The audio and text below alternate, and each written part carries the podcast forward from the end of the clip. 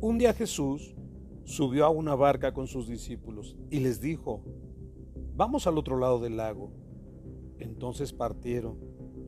Y mientras navegaban, Jesús se quedó dormido.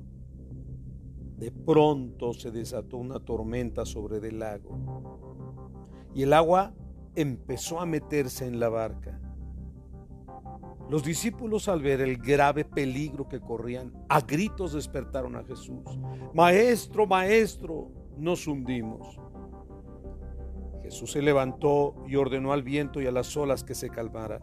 Y así fue. Todo quedó tranquilo. Luego les dijo a los discípulos, ustedes no confían en mí. Pero ellos estaban tan asustados y asombrados que se decían, ¿quién es este hombre?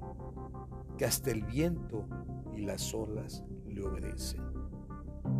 Las grandes guerras de la vida, por más duras que sean, un día solo serán una anécdota cuando confías en Dios.